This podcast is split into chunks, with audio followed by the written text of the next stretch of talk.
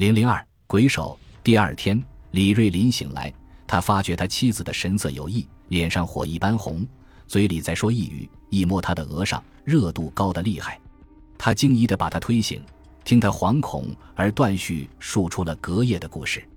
一小时后，医生来了，问明了病因。经过了诊查，那医生宣称这是由于过度的恐怖所致，这病需要静养，不宜再受刺激，并说像他这样胆怯的人。根本不宜再看恐怖影片，或是听什么关于鬼的故事。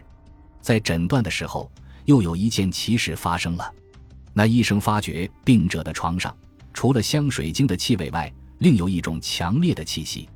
他在病者的枕边找到了一片药棉，那刺鼻的气味正是从这药棉上发出的。呀，克罗芳姆！医生惊奇地喊。可是医生并不是侦探，他开了药方。便匆匆走了。这时，那位不需要请柬的来宾朱龙，当然也早已到了。他和李瑞林困惑地研究着隔夜离奇的事情，他们横想竖想，找不出一个适当的结论来。你是一个聪明人，请你猜猜这个哑谜吧。主人对着朱龙这样说：“哈，像这样的奇事，真要请教福尔摩斯里。”朱龙解嘲地回答。可惜中国没有福尔摩斯呀！中国虽没有福尔摩斯，但是有伟大的霍桑。经过这样的问答，那位聪明朋友似乎已引起了一种好奇欲，他怂恿着主人把这离奇的算题去交付给大侦探霍桑。公子哥似的李瑞林无可无不可。于是朱龙找出了电话号码，玩笑似的摇出了一个电话。在朱龙的意思。以为那位大侦探事务很忙，绝无闲暇理会这种小事，但出乎意料，话筒里匆忙而简短地说：“稍停就来，配药的回来了，由凤霞伺候病人服下。”主人与朱龙紧张地期待着这事变的进展，佣仆们在楼下纷纷议论。静村十三号中的纷扰，与笔者是个机会，趁着空隙，应将主人的身世简略介绍一下。隔夜的恐怖话剧，我们可以说，其原因还是预伏在好几十年之前，所以我们要发掘这故事的根株，应从李瑞林的上代说起。这里，请读者们注意后面的叙述：李瑞林的曾祖，江苏崇明人，官名丹家，曾做过一任江苏省的海关道与同省的兵备道，他是晚清许多官员中目光最远、抱负最大的一员。吴淞口的要塞炮台就是他所督造，他发明用糯米与三合土打在一起建造炮台的台基，至今用了最强烈的炸药，还是无法把它完全炸毁。在晚年，他曾出使过英法德三国，他在德国留住的最久，因为他和李鸿章是密友。回国后，他曾向李氏提出某种伟大的建议，但不为李氏所采纳，于是他就告老还乡。专以客孙为事。这李丹家有一个肥矮的身材，乌黑的面庞黑得发亮。他的颈项很短，粗看好像没有头颈似的。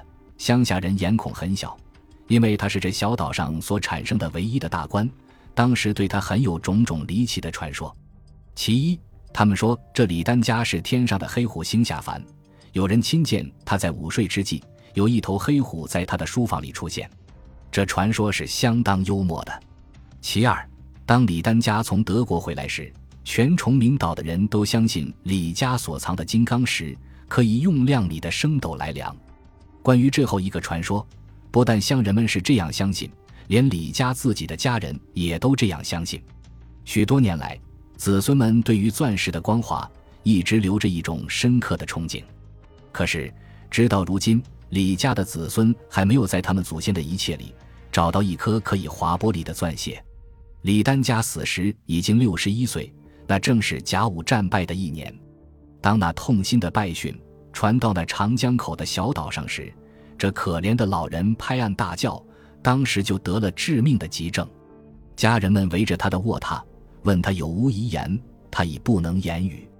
他只把无力的手指指着他自己的鼻子，又指着自己的耳朵，费力地从他麻木的舌尖上。正出了一个“龙”字，这样一连好几次，最后他又喃喃呼着“大同”二字，大同是他孙儿的名字，也就是李瑞林的父亲。当时家人们以为他的耳朵聋了，不能听出众人的问话，但是看他的神色显得非常焦灼，显见必有万分要紧的话还没有说出。无可奈何，他们只得把一副纸笔勉强塞进他那无力的手里，结果他依然只写了一个“聋”字。因为手指颤抖，他把那紧紧的一个字写得像符篆那样的潦草，并且那“龙儿”两字离得非常之远，非经仔细辨认，绝不能知道这是一个什么字。最后，这可怜的老人长叹了一声，掷笔而死。临终时，他的脸上仿佛流着一种遗憾，这表示他胸中还藏着一段严重的秘密，却被死神封锁住了，竟无法可以披露出来。这一秘密一直随着逝者被埋葬在地层之下，经过了一个悠久的时间，只等我们这位最聪明的大侦探霍桑来了，方是大白于世人之前。又过了一小时，这位大侦探的足趾已接触着静村十三号的街市。这天，他是单独出马，并没有携带那个必要的包。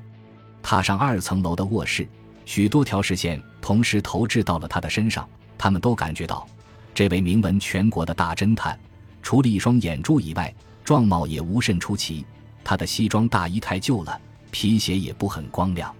他的额上清楚地显出光阴先生镂刻的浮雕，两鬓已露着几点白星，这显然是历来过度消耗脑细胞的成绩。侦查开始了，主人先报告了隔夜离奇的经过。霍桑所提出的问句是那样的多而且杂。他简直连李氏门中历代祖先的事迹都问得一详二细。他听到主人的曾祖临终时的一番情形，似乎极感兴趣。接着，他又查问全屋的人数和居住的情形。他嘴里喃喃的自语：“侍女、老妈、三层楼、车夫、厨师、楼下，好一个舒服的小家庭。”大侦探的纸烟时时燃上，又时时熄灭。那纸烟粘住在他唇上，挂了下来。他不是在吸烟，实际上是在烧烟。有时他嘴里低低地呼出一两句陈旧的皮卡蒂利歌曲。一个特制品的脑筋开动了发条。他把主人所述的事迹默背了一遍。他想，无疑的，昨夜有一个人闯进了这间卧室，企图用克罗方姆闷倒着床上的人，但不知道如何，这事却没有做成。这个闯进房来的人有什么目的呢？盗窃吗？谋命吗？盗窃，庄台上有许多贵重的事物，一件不少，那一定不是。谋命，笑话。此人的手指既接近了目的物，他当然不会想用克罗方姆闷倒了人家再下毒手的。如此，来人的企图何在呢？他又想，据主妇佩华所述。他是被第二次那只冰冷的手完全惊醒的，于此可以知道一件事情，那就是第一次的手必与常人无异，所以他并不惊慌。